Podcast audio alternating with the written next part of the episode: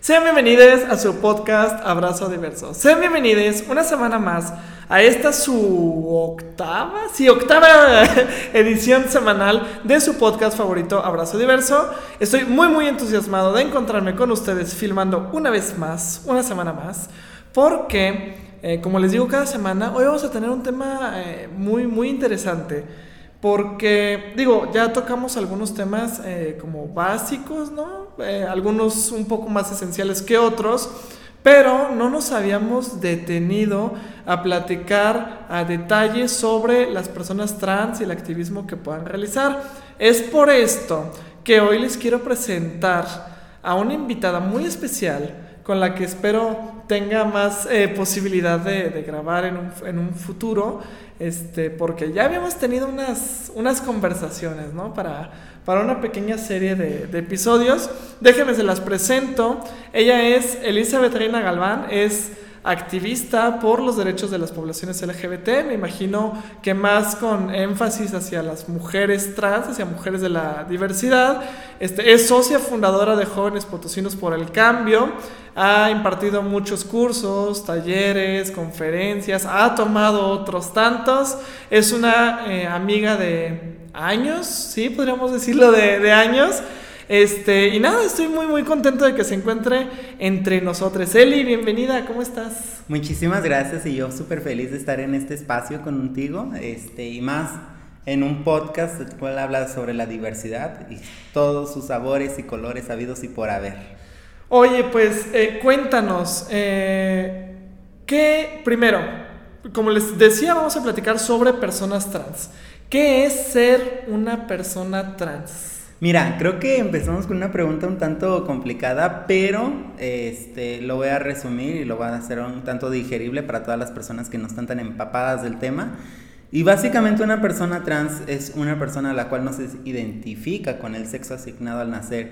Es una persona que viene a romper este paradigma de hombre y mujer, de este binarismo que siempre hemos encontrado en todos los lugares de hombres de baño, perdón, baños de hombres, baños de mujeres. Entonces, justamente las personas trans, este, bueno, existe todo un paraguas trans sobre las personas no binarias y sobre las personas binarias. Porque las personas trans sí somos unas personas las cuales no se identifican con el sexo asignado al nacer, que posiblemente nos identificamos con el contrario, pero incluso podemos no identificarnos con ninguno de los dos. Entonces ahí lo voy a dejar básicamente porque es un tema un tanto complicado y que literalmente nos podríamos llevar todo el podcast en, una, en una sola pregunta. Claro, este, mira, eh, hay mucha gente que a lo mejor no entiende, nada más como para, como para cerrar esta parte, ¿no? Mucha gente no, no logra entender qué significa asignado al nacer, porque dice, pues yo nací así ya, ¿no? O sea, ¿cómo que asignado? Mira, eh, el sexo es una construcción social, la verdad, eh, el cual por ejemplo, tú cuando naciste, naciste con genitales masculinos o que se asocian a la masculinidad. Ajá. Este, yo nací con eh, genitales así, eh, generalmente, ¿cómo se dice? Identificados con los hombres. Con los hombres. Entonces, a partir de los genitales se designa tu sexo. Es básicamente a partir de ahí. Una persona que nace con genitales masculinos se le identifica como hombre. Ok. Desde, desde el nacer, para que sea un poco más sencillo. Una persona que nace con genitales femeninos se le asigna el sexo de mujer. Ok, entonces me imagino que eh, está esta diferenciación entre el sexo y el género, y el género de, de, una persona. Esta, esta misma conceptualización de ser una persona trans implica vivir violencia. Uy. o sea, a ver, pasamos del, de la identificación a lo que implica esta identificación. Mira, creo que ese es un tema un tanto muy, muy interesante porque mira, es una realidad que las personas trans vivimos violencia. O sea, por el simple hecho de existir ya somos violentadas por lo que sea. Ok. Este, porque se nos ve raro, porque nos generalmente siempre se, se involucra un tema de la religión eh, o que incluso toman la religión como un justificante para poderles arrebatar la vida a las personas trans, independientemente que sean mujeres, hombres o personas no binarias. De ahí se agarran para arrebatarnos la vida, violentarnos, hacernos la vida de cuadritos en cualquier aspecto de la vida, sea educativo, sea laboral, sea social, de donde sea, nos tienden, tienden a violentar por el hecho de ser trans. ¿Dónde crees tú que podría empezar a desencadenarse esta violencia hacia las personas trans? Mira, yo, yo siempre he dicho, y este es un tema ya un poco más general, que el, cualquier aspecto de violencia, de educación, lo que sea, empieza desde la familia. Porque la familia es el primer círculo social que tenemos. Ahí nos educan, ahí nos dicen cómo comportarnos, cómo tratar al resto de personas. Entonces, creo que a partir de la familia es donde surgen este tipo de, cuestiones de discriminación, donde a ti te dicen, ejemplo, este, es que eres hombre, no puedes llorar, eso es de putos, es de maricones. Perdón las palabras, pero es que la realidad, o sea, no podemos ignorar la realidad que, que vivimos las personas LGBT. Este, y más en un país como México, donde es el segundo país en transfeminicidios, que es una realidad, detrás de Brasil y que es una tristeza, ¿sabes? Porque, pues sí, hoy hablamos mucho de derechos humanos, de libertad, de justicia social, pero la verdad es que no es sustantiva, no, no es algo que, que podamos decir, ya lo tenemos. ya no tengo que luchar por mis derechos para que mis derechos sean validados y respetados como los de un hombre heterosexual, ¿sabes? Entonces aquí viene como todo esto, digo, te digo, volviendo un poco a la pregunta, la familia, a partir de la familia es como crecemos, cómo nos educamos, cómo nos comportamos con las personas, etcétera. Pero también hay personas que a pesar de toda su educación que reciben, tienden a romper este, este esquema, ¿sabes? O sea, porque es como, ok, tú me dices que no tengo que respetar a una persona LGBT independientemente de que sea trans o no, este, por el simple hecho de que le gustan los hombres o las mujeres, etcétera. Yo no tengo que ser así, ¿sabes? O sea, yo, yo sé, yo reconozco a la persona más allá de sus gustos, de sus orientaciones, etcétera, de su aspecto físico. Entonces, hay, hay muchas personas que yo he conocido y que también incluso esas mismas personas atraviesan un proceso, ¿sabes? Porque incluso para una persona heterosexual, el atravesar este proceso de romper los, eh, los esquemas familiares tradicionales es un proceso difícil, ¿sabes? Porque te echas a toda la familia. Te, empiezan a tachar de loco, que estás mal, que quién te lavó el cerebro. Entonces, es todo un tema, la verdad, y muy interesante. Sí, claro, y, y me gusta mucho que mencionas como romper con la barrera social lo que aprendemos en la, en la familia, lo que nos enseñan nuestros papás, nuestros tíos, nuestros abuelos, de que no te juntes con esa persona porque te vas a hacer igual. No, la típica idea de es contagioso, de que se pega. y no, que se les antoje es diferente. Sí, la, la, verdad que se les antoje es muy diferente. Y yo siempre voy a decir lo mismo.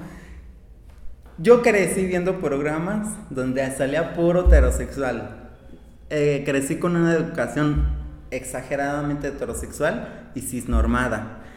Yo hasta la prepa había tenido algún contacto con la comunidad LGBT. Había conocido qué es la comunidad LGBT. Antes de, créeme que no sabía nada, no tenía, no, para mí no era algo existente. ¿Qué es? ¿Con qué se come? Ajá, pero ya desde la secundaria, incluso un poco desde la primaria, yo me empecé a identificar en su momento este, como una persona gay, este, entonces, digo, aquí sí viene como que este tema de, ¿realmente nos están lavando el cerebro? Realmente hay como toda esta agenda woke o... Sí, claro. O agenda, ¿cómo le dicen? 2030, la ideologizante. Eh, ajá, la, la, ideología trans. ¿Sabes? O sea, creo que ya desde ahí empiezan a empieza a perder fuerza su discurso conservador. Porque, digo, así como yo, existen mil y un personas. Digo, no sé si ah, incluso tú antes de, de la prepa habías eh, tenido contacto con las poblaciones LGBT.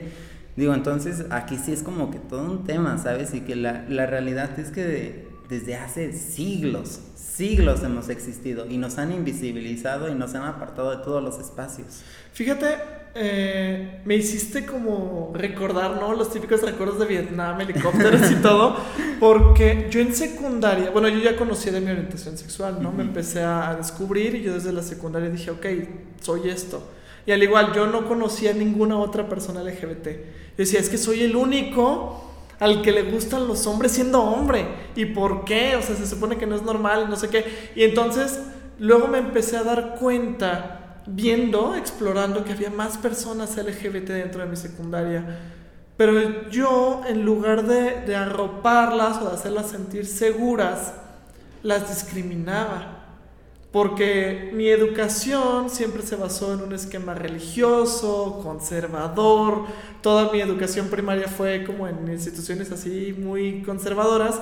Este, y pues sí, yo discriminaba mucho a las personas LGBT. Entré a la preparatoria y seguía discriminando a personas LGBT. Y no es hasta la preparatoria que yo me asumo como, eh, como un hombre gay ya formalmente saliendo del closet. Y y es como muy, muy sorprendente el ver cómo eh, precisamente está, te decía antes, este factor de romper la barrera social. Porque mi papá, pues la persona más homofóbica, machista, transfóbica y todo lo que tú quieras. Mi mamá también con estas ideas más o menos un poco eh, replicadas. Pero yo nunca había tenido interacción con personas trans hasta mi llegada a la universidad. Fue como, ¿qué es esto? ¿Sabes? Y yo en ese momento yo ya estaba como empezando a abrirme, pero fue como de, pero ¿por qué? Y más que, más que ver a las personas trans con un sentido negativo, las veía como con, como curioso, ¿sabes? De qué es esto. Pero ah, siempre llegaba y hacía las, las preguntas inoportunas de, oye, ¿y tú eres hombre o eres mujer? ¿Cómo te llamabas antes? ¿Cómo? Sí, ojo, preguntar el, el, el dead name de, de una persona trans es horrible, nunca lo hagan. O sea, si conocen a una persona trans, eh, ya sea mujer, hombre o no binaria, nunca les pregunten su dead name. O sea, es como cosa prohibida, ¿sabes? O sea, cosa que no tienen que hacer es eso. ¿Cuál es tu nombre de pila? Este, y, y no te dan ganas como de volver otra vez a ser normal. Eran las preguntas que yo se decían, ¿qué es esto? O sea, ahora lo veo y digo, ¿qué preguntas estaba haciendo? Pero estoy seguro segurísimo que no soy el único que, se, que, que hacía estas preguntas. Todavía pasa, ¿no? Sí, digo, la verdad es que es un error muy común y es por desconocimiento de las personas, ¿sabes? Si no es algo que, que justamente como tú lo dices, no es algo que es de las propias personas heterosexuales, ¿sabes? O sea, es incluso dentro de las propias poblaciones LGBT, es algo que pasa, ¿sabes? Es por desconocimiento, porque a lo mejor no tenemos el interés de conocer más allá, o no tenemos, o el privilegio de conocer eso. ¿Sabes? Porque la verdad, manejar todos, los todos estos temas, y, y lo voy a decir, habla de un privilegio. O sea, tenemos que reconocer esto, que el hecho de que tú y yo estemos grabando este podcast habla de un privilegio dentro de, de, de nosotros, ¿sabes? Pero este, sí es muy importante conocer como a lo mejor ciertas generalidades de, por ejemplo, yo no voy a llegar contigo y te voy a decir, ¿y te gusta que te den o tú das? ¿Sabes? Porque pues ya es meter, meterme en tu vida privada, ¿sabes? Es algo muy íntimo para ti, así como para mí es muy íntimo que me pregunten cuál era mi dead name, ¿sabes? O sea, porque no es como que vaya por ahí de, ay, yo me llamaba tal, ¿sabes? o sea, no, no es como que voy por ahí, o sea, si me preguntan mi nombre, mi nombre es Elizabeth y ya, no hay más.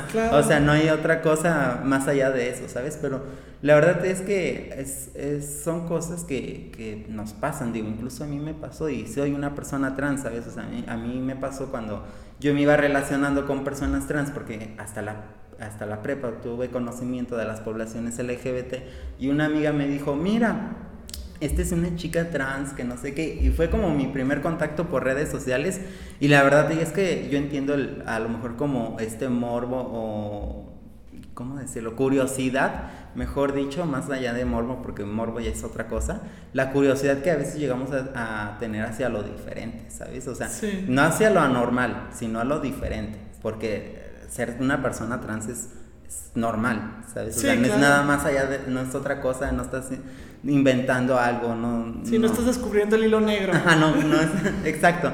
Entonces, justamente, eh, este tipo de cuestiones como de nombres, preguntar cosas muy personales, sí tienen que manejarlas muy con las pinzas, o sea, con pinzas. Porque podemos llegar a discriminar sin quererlo, ¿sabes? O sea, yo siempre es algo que ando diciendo por ahí de es que tenemos que tener cuidado con las palabras, porque las palabras hieren y dejan una huella muy, muy profunda en el corazón, ¿sabes? Porque tú no sabes si con el simple hecho de que tú, por ejemplo, a mí me hables de amigo o uses un pronombre de él, me pueda generar una, una, ansiedad, ¿sabes? O me pueda generar otro tipo de cuestiones. Entonces, las palabras siempre las tenemos que estar cuidando, ¿sabes? Es algo que cuidadosamente, primero tenemos que pensar antes de hablar. Y tristemente muchas personas hablan y después piensan. Sí. Ahora sueltan la, la que le dicen la diarrea verbal, ¿no? que, que sueltan. Ahora sí, ahí disculpen, pura mierda por la boca y ya luego empiezan a razonar sobre lo que dijeron y es como de, ay, perdóname por decirte que eras tal y cual y no sé qué. Sí, porque incluso eso es como, eh, por ejemplo, soy una chica trans que no sé qué y es como, te prostituyes, ¿sabes? Porque incluso se nos empiezan a como asociar como este tipo de cuestiones de, estereotipos. De, eh, mujer trans se prostituye, ¿sabes? Entonces, y, la verdad sí es algo muy complicado de, de salir de ahí, porque digo, y hace unos días tuve la oportunidad de platicar con alguien y es, yo me tengo, yo como persona trans, este, mujer trans, mejor dicho, tengo que esforzarme tres veces más que, que otra persona heterosexual, ¿sabes? Porque siempre se me va a estar asociando a persona que a lo mejor no terminó sus estudios, que nada más piensa en, en sexo, eh, que es prostituta. Digo, no, no estoy denigrando a las personas que, que, trabajan en el trabajo sexual. Digo, creo que incluso utilicé mal el término. Una disculpa. Digo, es un trabajo 100% respetable. Yo, yo estoy eh, a favor de, porque siempre tendemos a escuchar como un discurso de, es que las mujeres trans están ahí y promueven esta hipersexualización de las mujeres, cuando la realidad es que no, todo este es el, el sistema con C, con C. Este, nos ha orillado, bueno, ha orillado a muchas chicas trans a terminar eh, trabajando en el trabajo sexual, cuando realmente ellas querían a lo mejor ser doctoras, etcétera, ¿sabes? Entonces, es todo un tema.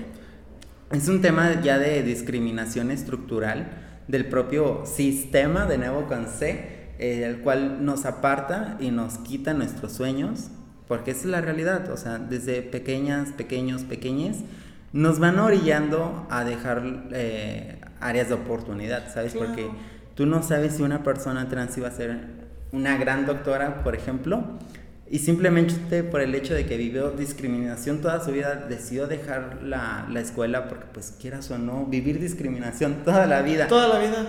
Incluso que hay personas que viven doble discriminación tanto en su casa como en espacios eh, a lo mejor de amistosos, bueno, sociales o académicos, pues es exageradamente desgastante, ¿sabes? O sea, incluso para una persona heterosexual el hecho de que le hagan como una broma incómoda en su círculo de amigos es ya, como de motivo de ya irse, ¿sabes? O sea, de, oigan, me salió esto, ¿sabes? Entonces ahora, me aparto, me hago un lado. ahora imagínate una persona trans la cual siempre se afronta la discriminación que siempre tiene que estar luchando para ser visible y poder vivir, ¿sabes? Sí, claro, y me imagino que también influye mucho, eh, por ejemplo, esta parte de, a ver, no todas las personas trans transicionan de la misma forma, ¿no?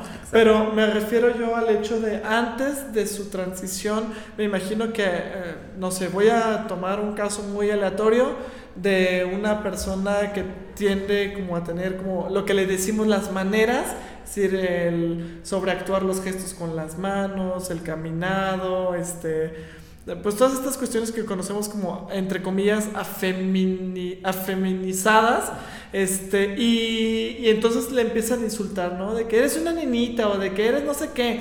Y entonces después, suponiendo que esta persona empiece a pasar por un proceso de transiciones, y es que nunca vas a ser una mujer o un hombre de verdad, ¿sabes? Entonces pasa como el absurdo de, primero, feminizar a la figura eh, de, esta persona únicamente por su expresión de género, a decir, nunca vas a terminar de ser una mujer de verdad o nunca vas a llegar a ser esto.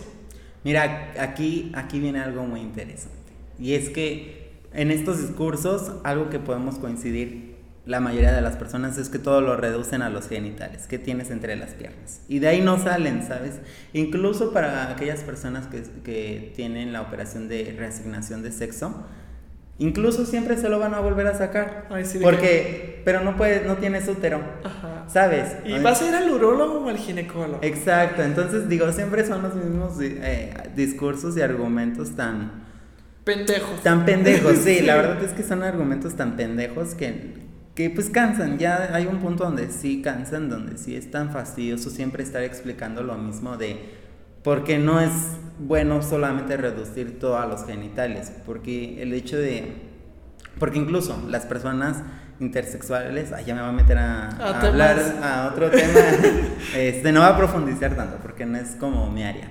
Sí, Pero, sí, sí. este, por ejemplo, las personas intersexuales, el hecho de que sean unas personas intersexuales no es simplemente el hecho de que tengan ambos genitales, ¿sabes? Digo, puede, puede ir más allá de, o sea, puede ir a cuestiones hormonales incluso. Ajá. Entonces, digo, es, es un tema muy interesante y que últimamente me he estado empapando de ello, pero no quiero tocarlo porque no quiero cagarla, pero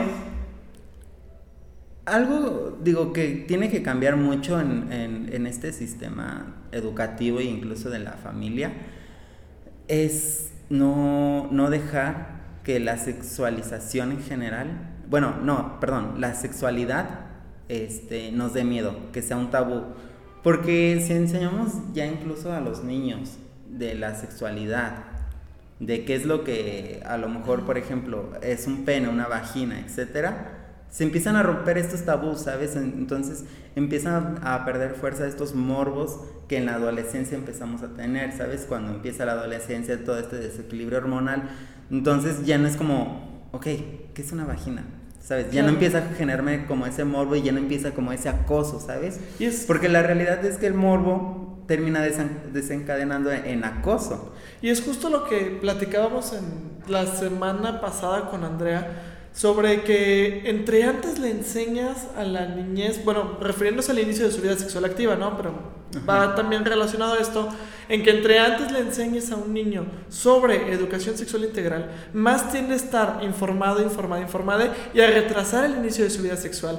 Y entonces esta parte la, la complementa como muy bonito, porque no solo retrasamos el inicio de la vida sexual activa de manera irresponsable de las juventudes, sino que también las hacemos conscientes acerca de lo que puede llegar a ser el género y las violencias que se reproducen a través de los estereotipos que se marcan a ellos. Sí, porque incluso, digo, últimamente yo he estado, bueno, se ha estado viralizando mucho lo- estas fiestas de revelación de género, Ay, ¿sabes? sí.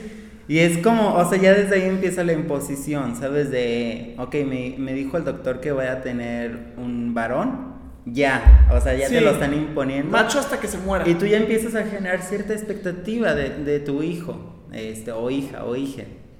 Porque ya le empiezas a asumir roles de género, ya le empiezas a, a comprar ropa azul, que carritos, que, la, que la habitación. que- Exacto, entonces digo, por eso yo, yo hace rato lo estaba diciendo, la fami desde la familia tenemos que empezar a cambiar, desde nuestro círculo personal tenemos que empezar a cambiar nuestra forma de expresarnos, nuestra forma de hablar, qué es lo que decimos, qué es lo que no decimos, qué es lo que visibilizamos, qué es lo que no visibilizamos.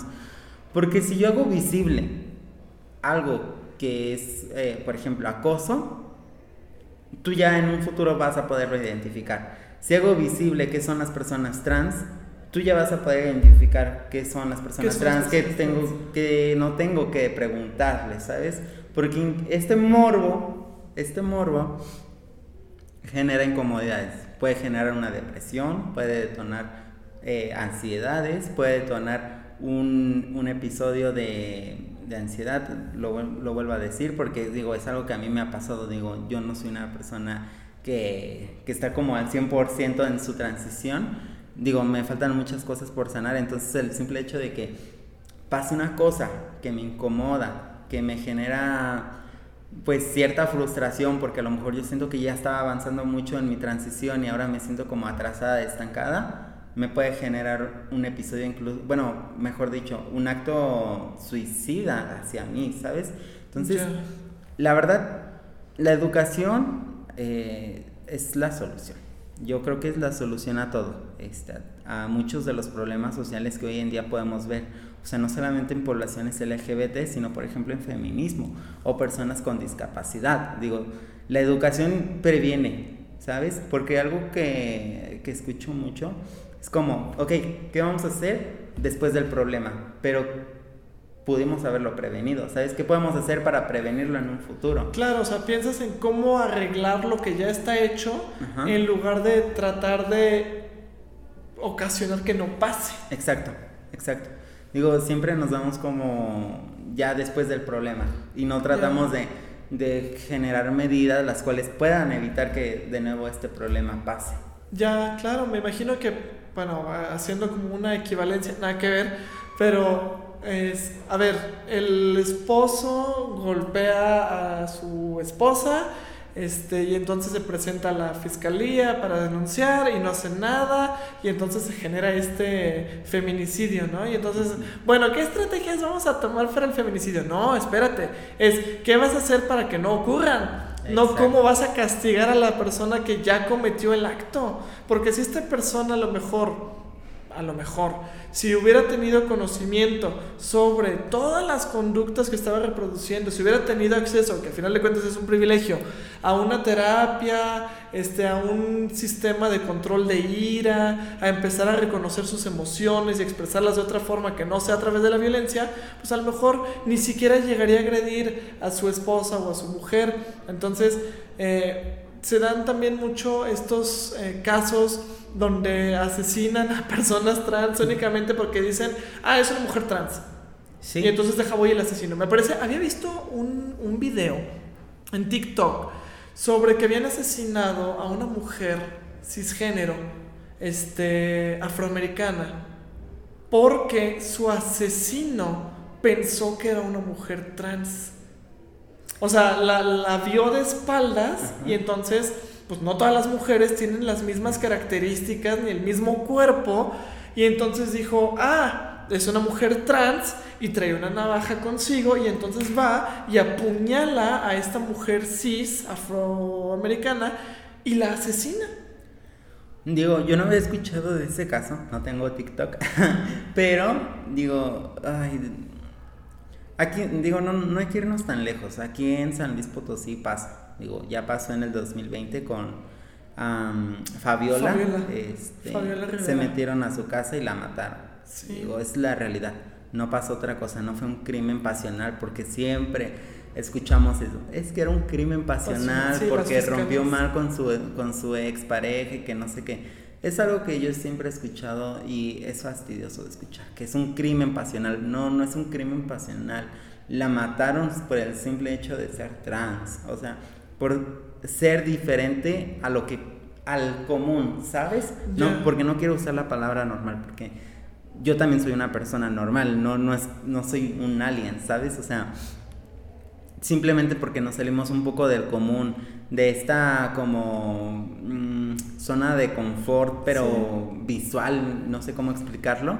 Este, ya nos quieren hacer daño, nos quieren opacar, nos quieren apartar de todos lados. Digo, Incluso yo aquí en la propia universidad sufrí eh, discriminación por un compañero de carrera que puso en, una, en, un ejercicio asco trans.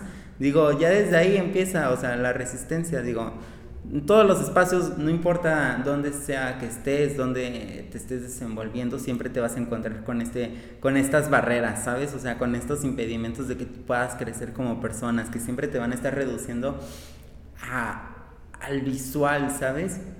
Y es algo que yo una, con una amiga estuve platicando.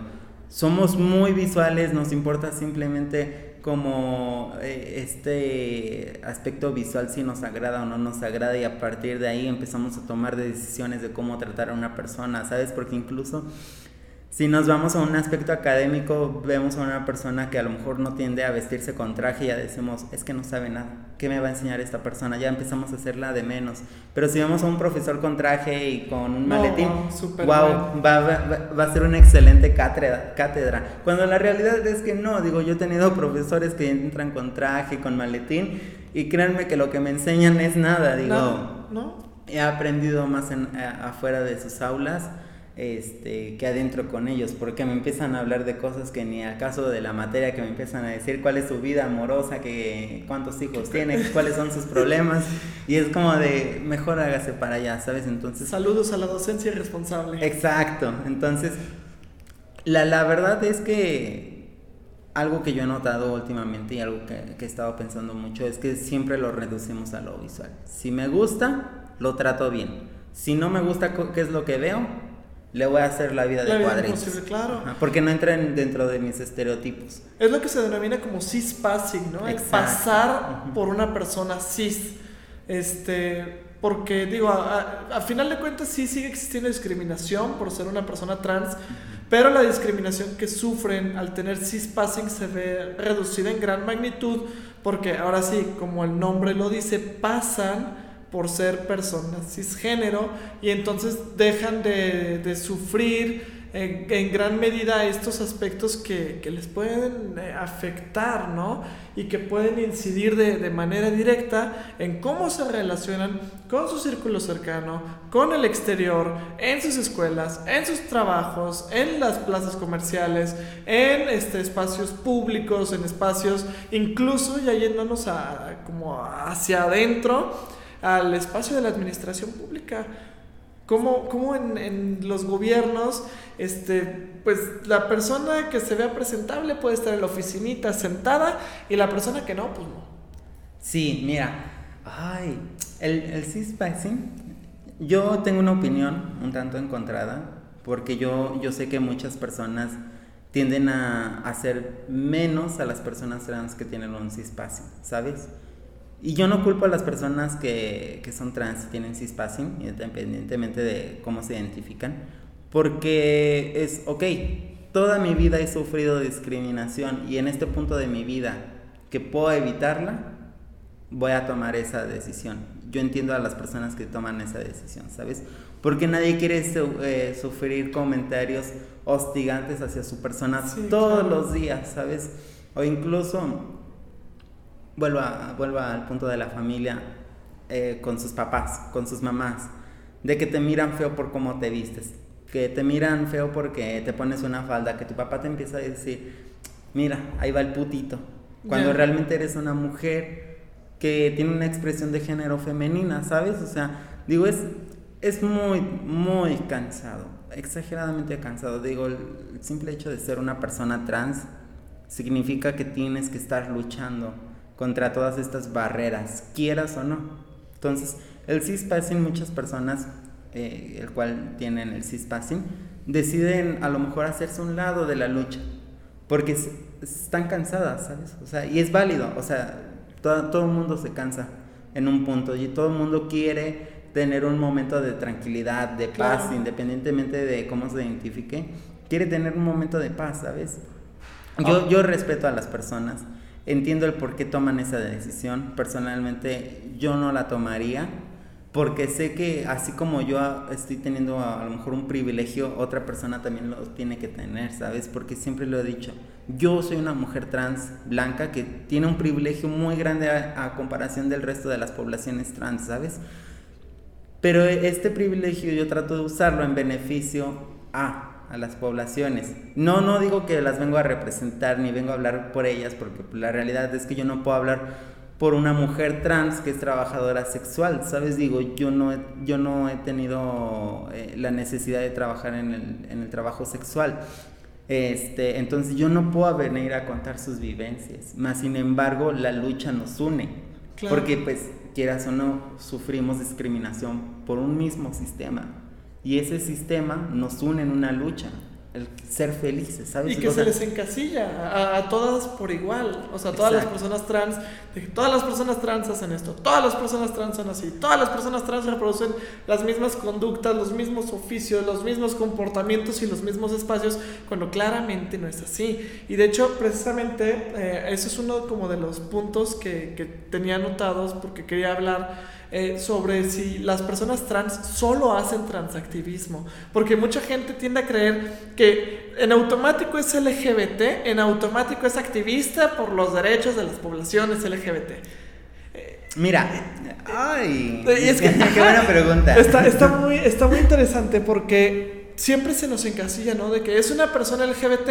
Si no eres una persona LGBT que ejerza una labor de activismo, de generar comunidades, si no eres de esas personas, Entonces, qué bueno porque no formas parte del lobby ideologizador que busca imponer la Agenda 2030, pero si perteneces al, al, activismo, pues ya te enfrentas a todos los retos y te toca vivir un chorro de experiencias más negativas que positivas, el cierre de espacios, este, el que se te ignore cuando intentas levantar la voz, eh, la, la, opresión que llegan a sufrir las, las mujeres, este, el, incluso la, la misoginia que, que llegamos a sufrir los hombres homosexuales, que somos un poco más afeminados porque eso es de viejas, porque eso es de mujeres, porque no sé qué. Entonces, esta cuestión de las personas LGBT solo participan en activismo LGBT. Pues mira, la realidad es que no. Digo, yo también, por ejemplo, soy activista social. Digo, el, el, tema del medio ambiente es algo que me apasiona mucho y no solamente por eso voy a ser, eh, ¿cómo? bueno, no solamente por eso soy una, una activista de los derechos LGBT, porque también tengo otras banderas, ¿sabes? Claro. Pero en el tema del transactivismo, digo, es algo que ha tomado mucha fuerza últimamente. Y digo, y es algo que tú ya has hablado en tus anteriores podcasts. Y que es sobre este Mm, ¿Cómo decirlo? Sí, lo voy a decir tal cual. Este pacto entre hombres, sean heterosexuales o sean gays. Hay ya un pacto existente donde, ok, yo, hombre heterosexual, te acepto a ti, hombre gay, por el simple, simple hecho de que tú no vas a ser tan ruidoso y me vas a mostrar una cara de diversidad en mi empresa, en mi institución, en mi partido, en mi escuela, donde sea. ¿Sabes? Entonces ya existe este pacto y que los hombres gays lo aceptan conscientemente de que están aceptando, ¿sabes? Y es algo que yo he visto eh, infinidades de veces con muchas personas gays.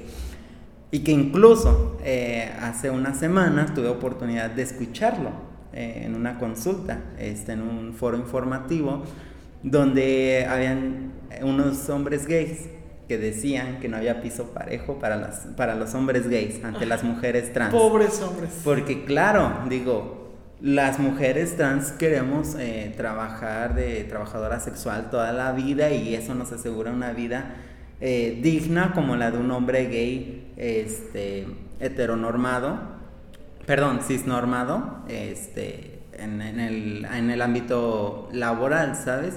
Digo, la verdad es que es muy triste que ahorita esté surgiendo este término de transactivismo, pero sí es necesario.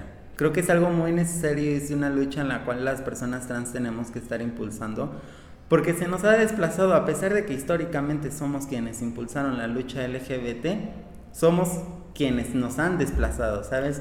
No, no es como que existan una representación verdadera o tangible a día de hoy de personas trans, en cualquier ámbito, sea privado, sea profesional, sea público, etcétera. ¿Sabes? No hay algo así que nos asegure nuestra representación o una vida digna en, en la cotidianidad. Ah, ¿Cotidianidad? Exacto, gracias.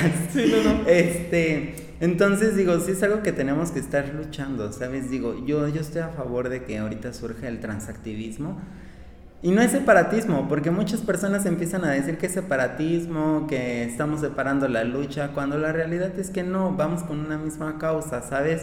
Pero sí tenemos que hacer visible estos, e, estos actos de discriminación, que lo podemos hacer consciente o inconscientemente. Pero para que nos demos cuenta de eso, tiene que haber un proceso de, de construcción. Claro. Pero para que exista ese proceso, tiene que haber un interés genuino de parte de las personas.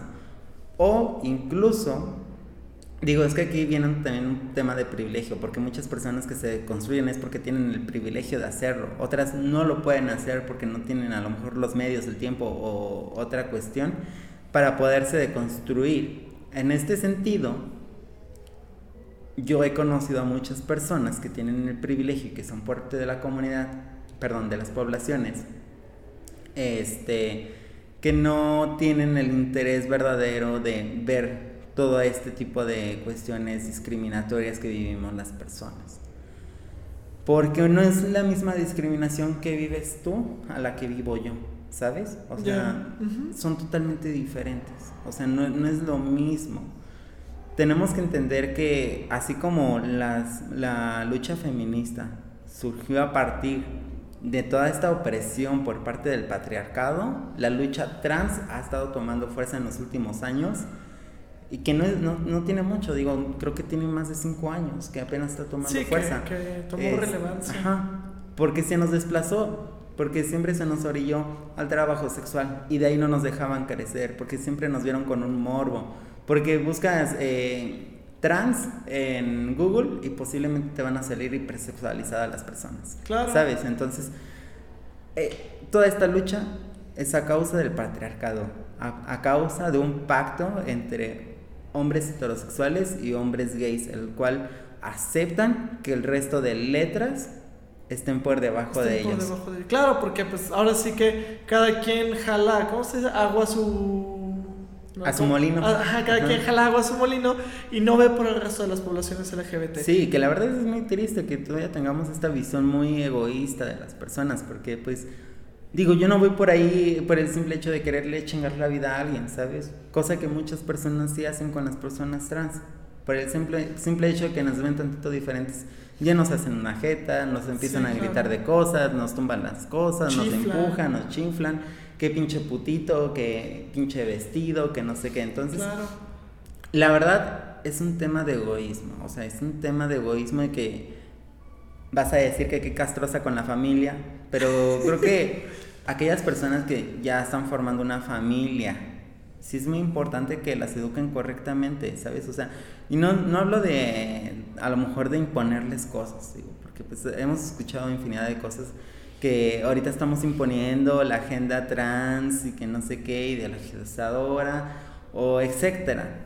Pero creo que al final es tratar a las personas como personas, que tienen derechos, que tienen, que tienen las mismas oportunidades y capacidades que tú, una persona heterosexual, ¿sabes?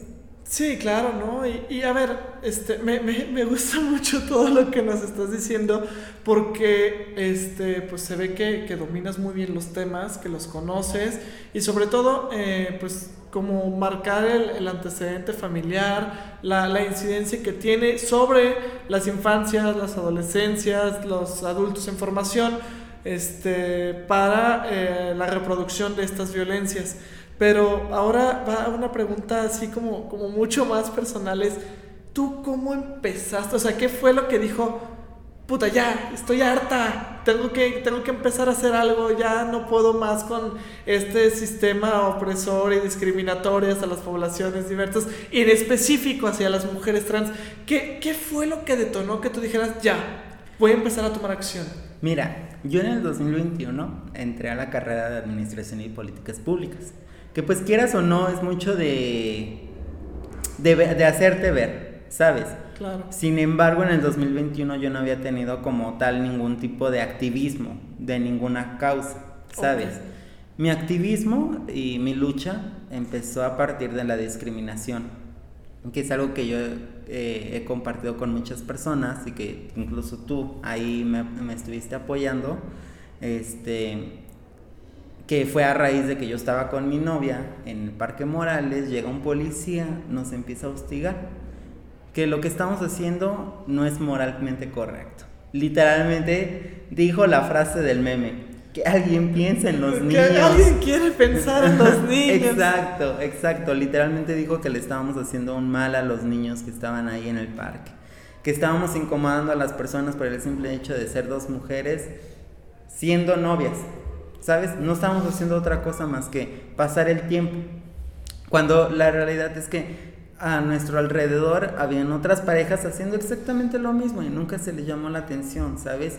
Digo, incluso ya cuando per se percató que somos personas trans, nos empezó a tratar de él, ¿sabes? Tanto a mi novia como a, como a mí. Entonces, y de, que de hecho nos quiso sacar... Eh, un, una mordida de 600 pesos ¡Ah, por persona, por persona. Seis, por cabeza. Por cabeza. Y que si no la pagábamos, nos íbamos al bote hasta que la pagáramos. Y de hecho, hasta incluso le llamó a, la, a una patrulla. Porque no nos quería dejar ir. Y nos corrió del parque, literalmente. Este, en es, ese día, yo la verdad sí había sentido mucha molestia. Porque nunca había pasado por algo así, ¿sabes? Y creo que algo que, que no llegamos a entender o a comprender de la discriminación es que nunca podremos empatizar al 100% con la persona hasta que nos pasa a nosotros. ¿Sabes? O sea, si no te pasa a ti, nunca vas a llegar a empatizar con la lucha. Porque hasta que no, por ejemplo, con, en la lucha feminista, hasta que eh, tristemente no te desaparecen a una amiga, una, a una novia, a una madre, etcétera, nunca vas a saber por qué la lucha feminista, ¿sabes? Y la vas a juzgar, y la, vas... a maltratar, y las vas a insultar. Exacto. Y vas a compartir contenido en redes sociales sobre que el feminismo esto, y que las mujeres esto, y que la típica frase, ¿no? Buscan privilegios, no buscan derechos. Cuando la realidad es que no, simplemente estamos buscando que nuestros derechos sean respetados, ¿sabes? Porque somos personas. Entonces, en este, en este caso de que yo viví discriminación, pues tú me acompañaste incluso a la fiscalía, me acompañaste con el comandante Villa. Y déjame decirte que a día de hoy no se ha hecho nada. Literalmente se dio carpetazo y qué bonita tu denuncia, pero la fiscalía no vamos a hacer nada porque no tenemos, no tenemos el interés. A pesar de que ya había identificado al, oficial. ¿Ah, sí lo identificaron? Lo, lo identificaron todo a día de hoy, él sigue trabajando. ¿Sabes? Entonces, es algo muy triste. Es algo muy triste y por lo cual, vuelvo al tema anterior, la lucha trans está tomando mucha fuerza. Claro. Porque si no tomamos la, la voz nosotras, alguien va a querer decirnos, es que yo, yo vengo a abrirte las puertas. Y es algo que últimamente en, la, en las comunidades, en las poblaciones LGBT estamos escuchando mucho de, y más que nada por parte de los hombres gays de ven hermana yo te abro las, puertas, que no sé qué. Y es de no las estamos incluyendo para que puedan tener una vida digna. Exacto y cuando la realidad es que no debería de ser así porque vuelvo a lo mismo. Yo no puedo hablar por una mujer trans trabajadora sexual racializada sabes yo no puedo comprender su lucha porque su lucha, mi lucha es muy diferente, a pesar de que estamos dentro de, las, de, la, de la misma población, no puedo llegar a comprender por todo lo que ella pasa, ¿sabes? Y es este fenómeno de, de la interseccionalidad, ¿no? En el que una persona que, que es blanca, europea, heterosexual, este, casi, casi me estoy describiendo, ¿no? Este, sin conciencia de clase, ni de orientación sexual, ni de género, a una persona este, no binaria, racializada, que vive a las afueras de una urbe. Entonces es muy importante conocer como, como estos fenómenos para tratar de no asumir y de no tomar voz por cosas que no nos corresponden, porque también se da, y, y, otra vez hago la comparación al feminismo, pero también se da en las poblaciones LGBT, que los hombres hablan de feminismo y se asumen a sí mismos como feministas. De nuestro presidente no va a estar hablando. De, yo soy un hombre feminista. Yo hablo por las mujeres, ¿no? Y entonces caes en este rol de, a ver, es que ¿por qué un hombre tiene que estar hablando sobre, no, no solo sobre, a nombre de las mujeres?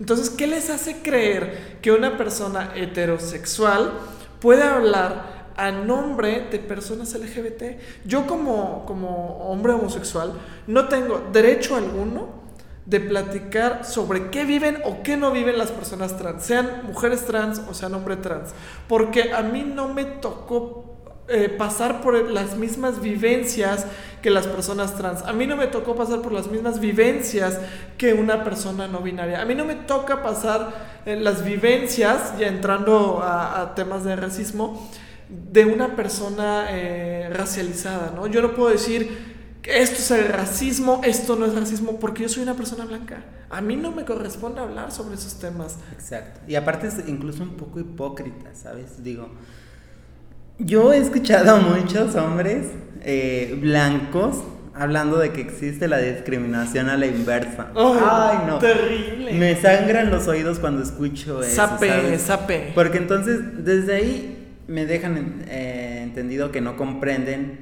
el por qué el racismo, el por qué la lucha anti, ante el racismo, ¿sabes? Ante, ¿Por qué el, el anticolonialismo? Entonces Ay, no, me, digo, ya solo de pensarlo ya me enojé porque... ¿Y el clasismo?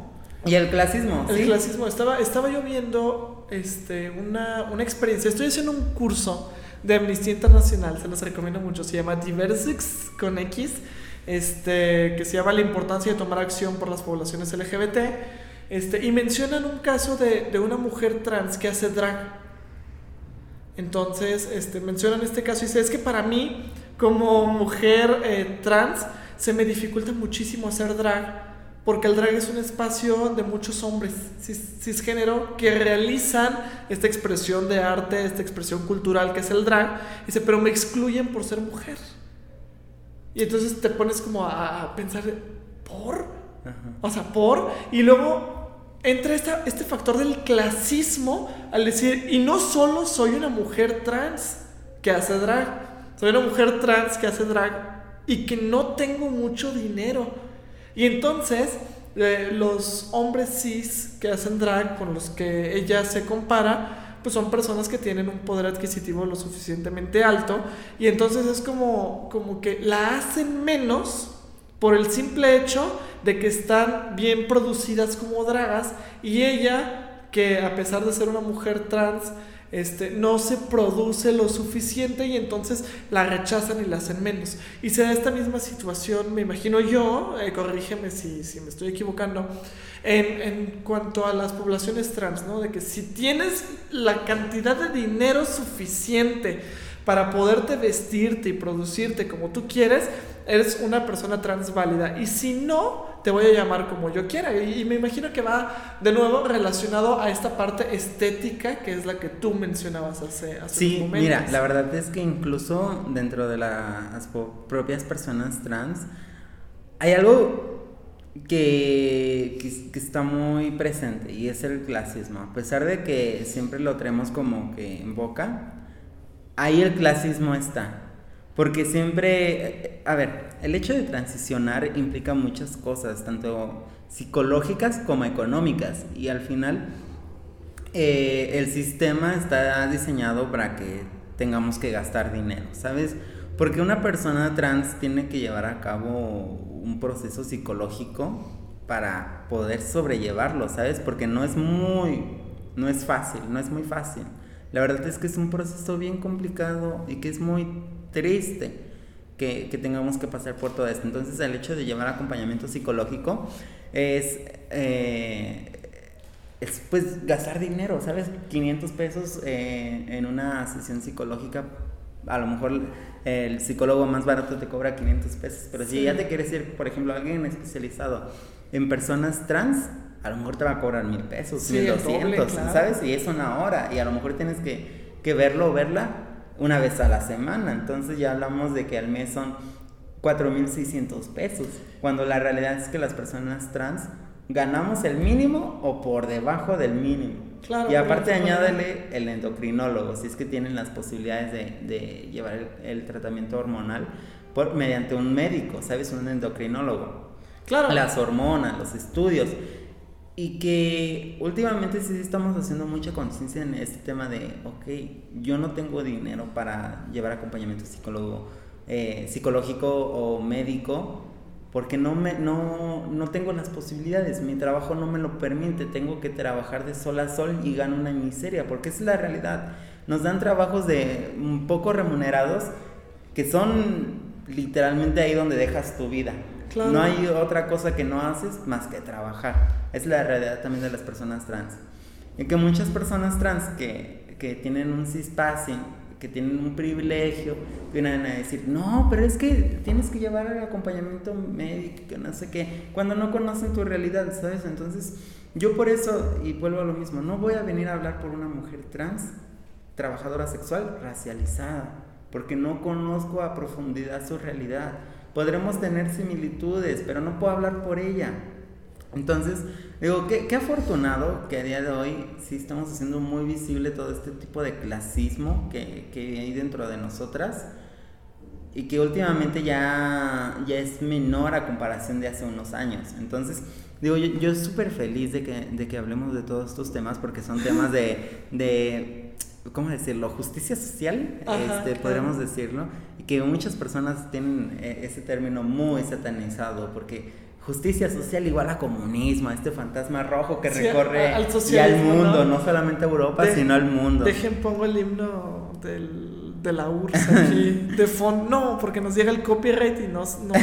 qué, qué, irónico, ¿no? Qué irónico que tiene copyright. Nuestro himno. Este, no, pero sí, sí, el término de justicia social está muy satanizado, muy, eh, muy tirando. Es que, y esta también es otra, otra parte de lo que es colectivo es comunista todo lo que se colectiviza o todo lo que se socializa en una comunidad, en automático tiene que ser comunista.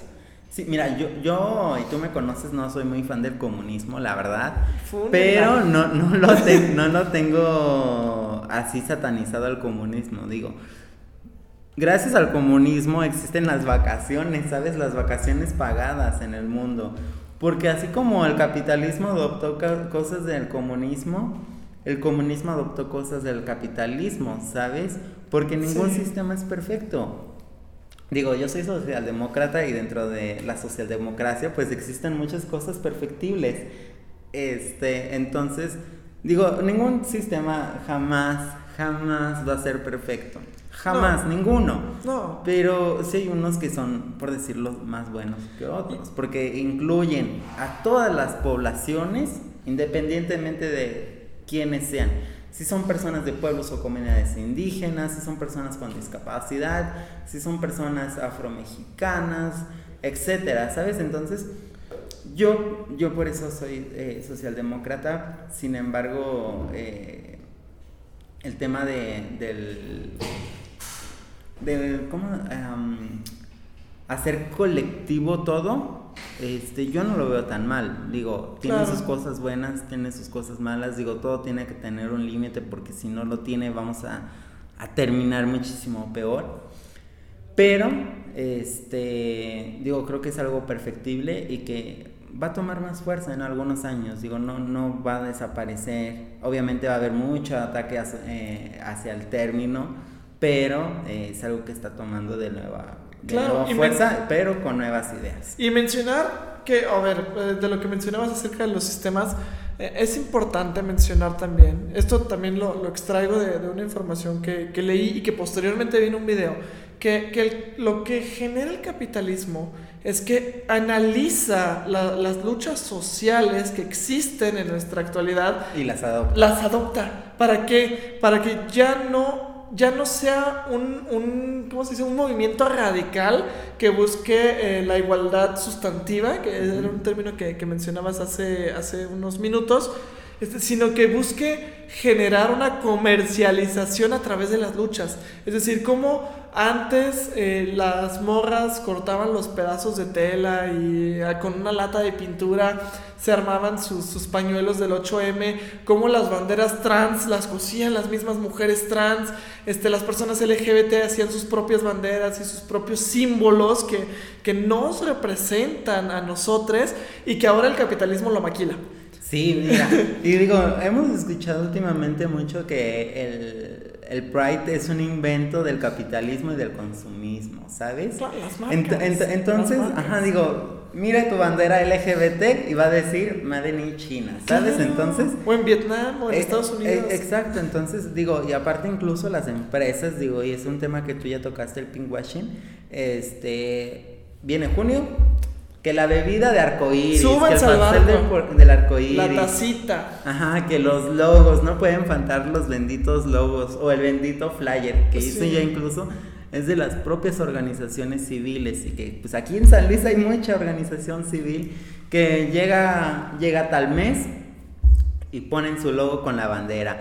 Llega el mes de pueblos y comunidades indígenas, eh, ponen este ¿cómo se llama? Como este bordado de ah, pueblos y comunidades indígenas. Pasa el mes, lo borro, sabrá Dios quiénes son esas personas, pero aquí no son aceptadas solamente en ese mes. ¿Sabes? Porque me generan un dinero, me generan visibilidad. Fomentemos actividades del mes de junio para los jotitos. Exacto. Porque incluso, digo, y ese es algo que hemos venido hablando tú, Adrián y yo, y es que todo nos lo reducen al amor es amor. Claro, al, famosísimo Love is Love, ¿no? Exacto, y, las tazas y todo. El amor ya ganó. ¿Sabes? Porque no, o sea, la, la, realidad es que buscamos más allá del amor, buscamos un trabajo digno, buscamos cómo crecer profesionalmente, académicamente, en cualquier aspecto, digo. Yo, yo he conocido a muchas personas trans que les encanta la historia, que les encanta la antropología, que les encanta la economía, que les gustaría la robot, que estudiar la robótica, etcétera, pero no pueden. Porque el sistema las apartó, las hizo a un lado, les dijo, tú no puedes porque eres diferente, porque eres una persona que no entra en nuestros estereotipos, ¿sabes?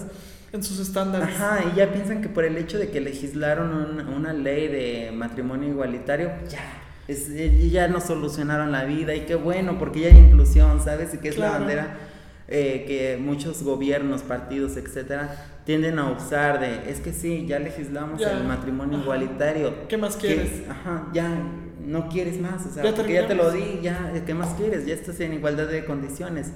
Cuando la realidad es que no, o sea, digo, yo cuando fui a Ciudad de México hace unos meses, este, afuera del hotel donde estábamos, me encontré una chica trans y adulta, la cual estaba pidiendo dinero. Yo la verdad ese día me sentí horrible, o sea, ya solamente ahorita de pensarlo me, no sé, digo, me genera un sentimiento, porque como lo digo, soy una persona privilegiada, una, una chica trans que vive en un privilegio inmenso. Y el hecho de que a veces, a ver, no quiero usar el término baño de pueblo, pero que nos topamos con esta realidad, este, este balde frío de, de realidad, siempre te aterriza de nuevo los pies. Y yo siempre trato de tenerlos bien aterrizados. Porque así como eh, me encontré esa eh, chica trans eh, pidiendo dinero, sé que yo podría ser ella perfectamente. Sé que una amiga mía podría ser perfectamente, ¿sabes? Y que e, existen personas las cuales eh, hacen cosas para que eh, no pasen ese tipo de, tipo de situaciones. Digo, eh, aquí en San Luis Potosí tenemos una casa de asistencia social, digo, Casa Orquídea, creo que es muy conocida y aquí en San Luis Potosí hace unos, unos meses ha tomado cierta, cierta relevancia, y fuerza. Y la realidad es que hacen un, un labor muy impresionante, muy impresionante y lleno de amor. Digo, porque no cualquier persona dice, ok, voy a poner de mi dinero para que las personas puedan comer, tengan un plato de comida caliente, un plato de comida digno, ¿sabes? O sea, no cualquier, no cualquier persona hace eso, ningún, la mayoría de los activistas no lo hacemos, porque a veces no tenemos los medios, ¿sabes? Sí. Incluso, y, pues Casa Orquídea, a pesar de que tiene medios eh, económicos limitados, lo hace. Entonces, la verdad, es una labor hermosa. Digo, en Ciudad de México pasa lo mismo con la casa de las niñas titieresas. Ah, de, eh, de las muñecas titieresas. De las de Kenia. Este, digo, y que pues creo que más ya todas las personas que están escuchando esto la conocen, conocen su historia. Y que es la realidad de las personas trans, ¿sabes? O sea, es la, la realidad de la mayoría de las personas trans. Yo creo que estamos hablando del 97% de la realidad de las personas trans. Porque el hecho de que yo esté aquí habla de mi privilegio. El hecho de que, y tú me conoces, yo pueda tener la facilidad de ir a un curso, de ir a una plática, de ir a la universidad, etcétera, habla ya de mi privilegio, porque no tengo que trabajar, porque afortunadamente tengo la fortuna de que mi mamá me, me, apoya económicamente, ¿sabes? Y no tengo ahorita que trabajar. Que no dependes económicamente de nadie. Ajá, exacto. Entonces, digo, la verdad es que es algo, y yo siempre voy a estar agradecida con mi mamá, que, que siempre me da el aporte económico para yo poder sustentarme, ¿sabes? Pero sí, siempre voy a estar consciente de que vivo un privilegio. Y nunca me voy a cansar de decirlo. O sea... Y ojo, Que, que, no está mal. No. Ah. Tener un privilegio no es malo. O sea, porque pero es importante saber cómo lo usamos. Claro, porque tendemos mucho a satanizar al privilegio, ¿no? De que es que, este, tú tienes esto y esto y esto y eso. Ok, va, tengo el privilegio. Pero ¿qué vas a hacer tú con ese privilegio?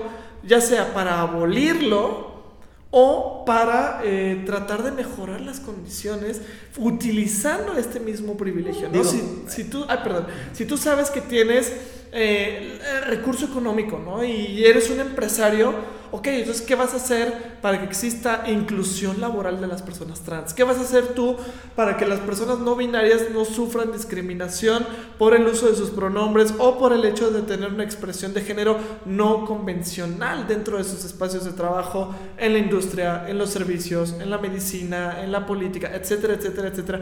¿Qué vas a hacer con tu privilegio y cómo lo vas a emplear para que las cosas cambien para bien y no mantener este mismo cis con C tema. Mira, de hecho es algo que yo había hablado con, con el fundador de Casa Orquídea, Esteros este, de, ok, yo, yo en esa ocasión iba acompañada de, de Paola, una amiga mía, y de Nico, un amigo mío, que incluso ya participó contigo en un podcast anterior, este, y le dijimos, ok, entendemos que vivimos en un privilegio, pero queremos usarlo para algo bueno, no queremos quedarnos con nuestro privilegio y no hacer nada, ¿sabes? Digo, queremos aportar de la mejor forma posible. Si nos dicen que ah, posiblemente en ciertas cosas no podemos aportar, lo entendemos.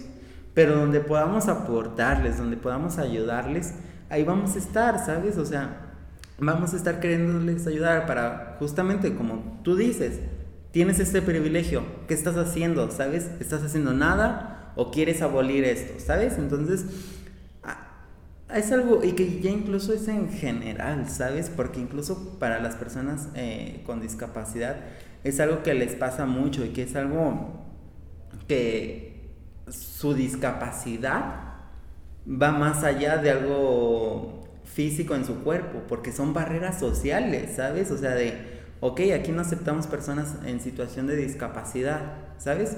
Digo, y todo esto va en general, o sea, son barreras más allá de, de cómo nos vemos, cómo que, no quiero usar el término condición, um, si tenemos alguna discapacidad o no, este, siempre nos reducen a eso, ¿no? ¿no? ven más allá de, o sea, no ven nuestros conocimientos, nuestras habilidades, nuestras capacidades, etcétera. Sí, lo que podemos hacer. Ajá, lo que podemos generarle, los que podemos aportar, porque la realidad es que hay muchas personas de grupos prioritarios que, que tienen una, un ingenio bastante grande, ¿sabes? O sea, que aportan demasiado en sus círculos. Entonces, la verdad, tenemos que dejar a un lado eso. Tenemos que dejar al lado de esos estigmas, estereotipos de las personas, de que una persona trans no, no me va a aportar nada en mi empresa porque es una persona trans y lo único que sabe es prostituirse o, claro. porque esos son los términos que usan las personas. O yo para qué quiero una chica lesbiana si me va a venir a incomodar a, a, las personas, porque pues mal dicho las personas dicen es que son machorras.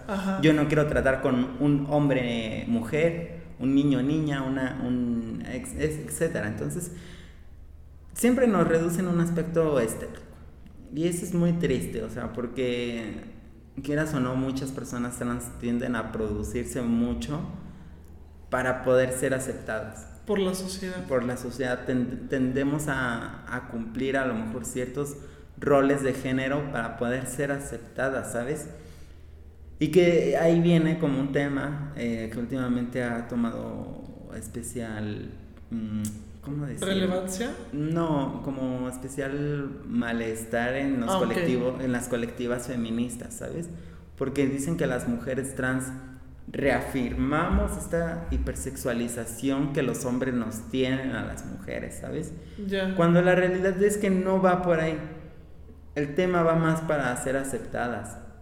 Porque si ven a una mujer con poco vello, ya nos empiezan a decir un montón de cosas, nos empiezan a criticar. Y que voy a poner de nuevo un ejemplo de mis bonitos compañeros de LPP. Este, yo eh, conocí una chica que de misma forma es, es trans, este, que estudia la misma carrera, que estudiaba la misma carrera de LPP y que tristemente se salió porque sufría demasiado acoso, sufría demasiado hostigamiento por parte de los compañeros. Que pinche asco, ¿qué hace ese cabrón aquí? Ese cabrón vestido con falda. Entonces, la verdad es que es un tema. Tanto. Este podcast va a ser como te, te diría. Quemando a mis compañeros, de LFP. el podcast. Ajá. Este, entonces, Digo, es un tema muy triste, que siempre nos reduzcan un aspecto estético. Y quieras o no, para las personas que conozco que, que se arreglan mucho, es desgastante, ¿sabes? Porque realmente yo he escuchado a muchas personas de, es que yo no me quiero estar maquillando todos los días. Claro, es desgastante para la piel como tanto eh, de tiempo, ¿sabes? O sea, que te tienes que levantar a las 5 de la mañana a lo mejor para poderte maquillar, para a lo mejor rasurarte, etcétera. Entonces es muy desgastante, tanto para la piel como emocionalmente. Va generando un desgaste psicológico a la larga. Claro, y que no todas las personas trans tienen necesidad de concluir, entre muchas comillas, su transición. Exacto, porque ¿quién decide cuándo concluiste tu, tu transición? ¿Sabes? Porque yo a lo mejor yo ahorita puedo decir, ya la concluí. ¿Y, una persona puede decirme, no, porque a lo mejor te tienes aspectos muy masculinos. Y eso no te hace menos e, mujer. exacto, o sea, porque ¿qué es, qué ser una mujer? ¿Sabes? Creo que empezando por ahí ya es un tema que nos llevaría horas. Horas, sí. Horas. Sí.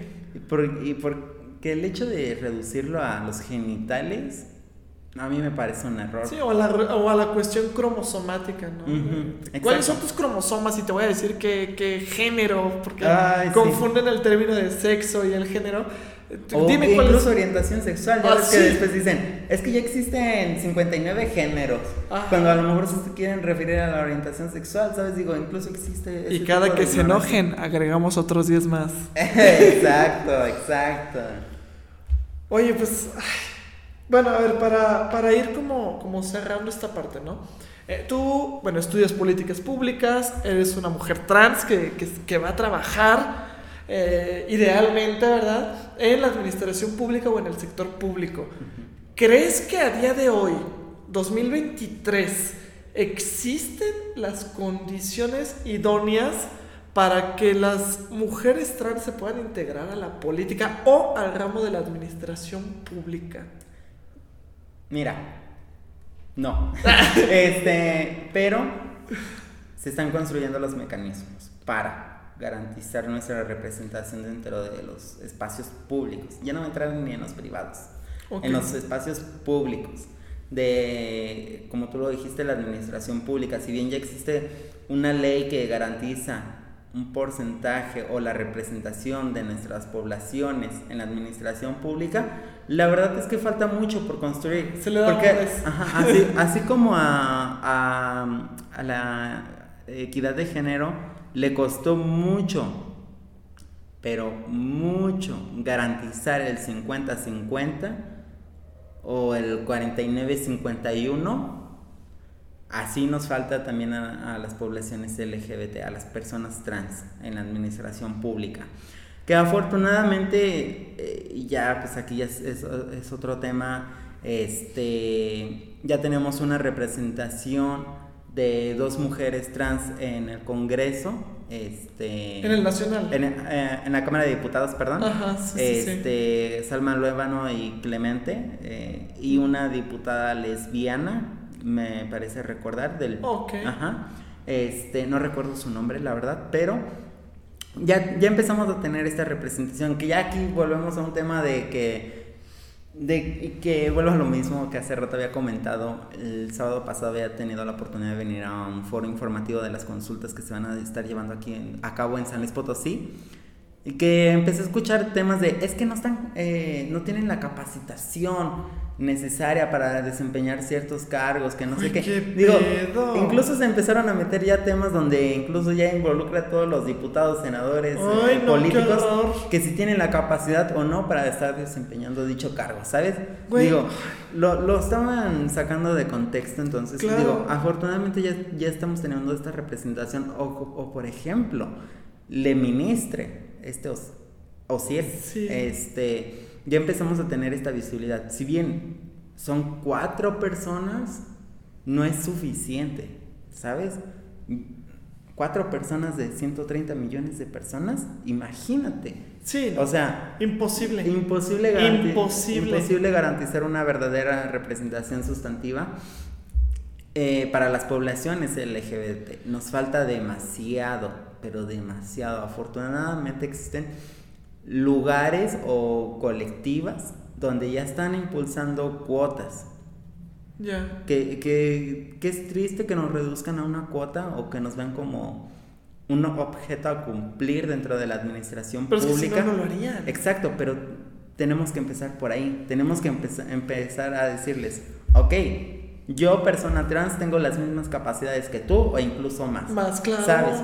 Porque como yo, te lo, yo como yo te lo había dicho, yo tengo que estarme esforzando dos, tres, cuatro, cinco veces más que, que otra persona heterosexual, que a una persona heterosexual, nada más a lo mejor por verse bien y ya le van a dar un cargo, ¿sabes? Y no tiene ningún conocimiento detrás de, yo tengo que estarme esforzando, ¿sabes? Digo, y tú lo sabes y no me dejarás mentir, hay días, vengo a la universidad, salgo de la universidad, me voy a la Comisión Estatal de Derechos Humanos, salgo de ahí, que tengo una reunión, que tengo un evento, que tengo una capacitación, que tengo etcétera, y me voy, y después en la noche tengo otra reunión, ¿sabes? Y, hay, hay días que son así en mi vida, ¿sabes? O sea, donde no tengo tiempo ni siquiera de comer, que mi desayuno viene siendo a las 11 de la noche. Una coca y un cigarro. Exacto, y bendito Dios, este, y, y eso me rinde para el siguiente día, ¿sabes? Entonces y digo, tampoco me, me, estoy haciendo la mártir de que hay que, que sufrida, ¿sabes? Pero la verdad es que sí vivimos unas condiciones de desigualdad ante los hombres, ante el, el sistema con C.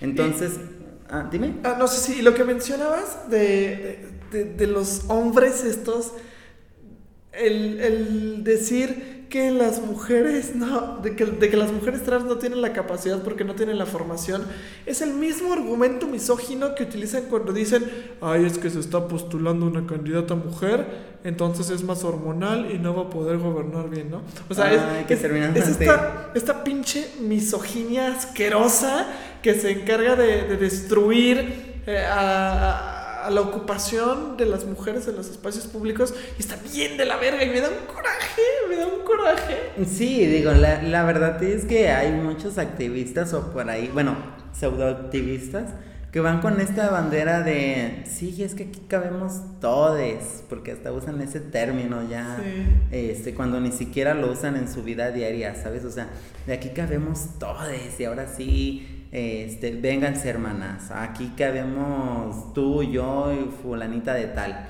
¿sabes? Entonces, yo, yo lo voy a decir, el problema es el patriarcado, el cual nos oprime a todos los grupos prioritarios por igual. No hay ninguno que no lo pisen, ¿sabes? O sea, claro. Dime, dime algún ejemplo donde no exista este patriarcado hacia algún grupo prioritario. No. ¿Ningún? No, no hay. A todos nos pisa por igual, la verdad. Hasta, hasta los mismos hombres que son los que reproducen las, estas violencias, el patriarcado los atraviesa. Exacto, porque incluso si no, si no eres un hombre mamado, a lo mejor barbón o musculoso, ¿eh? el típico ejemplo. este, ya te empiezan a hacer menos que pinche flacucho, que no sé qué, y así, ¿sabes? O pinche deshuevado. Ajá, entonces digo, a, a todo nos atraviesa el patriarcado. No hay grupo, no hay persona que no le atraviese el patriarcado, porque incluso aquella persona que ejerce el patriarcado de la forma más explícita posible, le atraviesa el patriarcado. Porque tiene que cumplir con este rol Ajá eh, para estar ahí presente en la, ¿cómo se llama? La punta de la pirámide, la cúspide de la masculinidad hegemónica y tóxica. Exacto, porque no tienen derecho a llorar ellos, porque ¿qué pasaría si lloran, pobrecitos? ¿Cómo el alfa va a estar llorando? ante el resto de sus compañeros hombres, ¿sabes? O sea, de esta hombría, ¿sabes? Y que Últimamente hemos visto mucha caricatura alrededor de esta hombría. Digo, la película de Barbie a quien no le guste o le uh, guste. Digo, creo que representó bien como esta hombría que a veces incluso irónicamente puede verse un poco, mm, ¿cómo decirlo? Homosexual. Ajá. Este, llegan a tener como sus ironías, ¿no? Pero Digo, a todo mundo nos, nos atraviesa el patriarcado, no hay a nadie que se salve. La Mojo Dojo Casa House. Exacto, digo. Aguas, red flag, amigos. Ojos y le gustan los caballos. Oye, Eli, pues ya, se nos, se nos terminó el tiempo, el espacio tiene que ser cedido. Este, la verdad fue, fue una charla Mira, no, no les miento, anotamos mil cosas, este, y yo le dije, no, ya vamos a hacer esto y esto y esto. Y al final tocamos como dos o tres puntos de, todo lo que vamos a hablar. Es un tema extensísimo.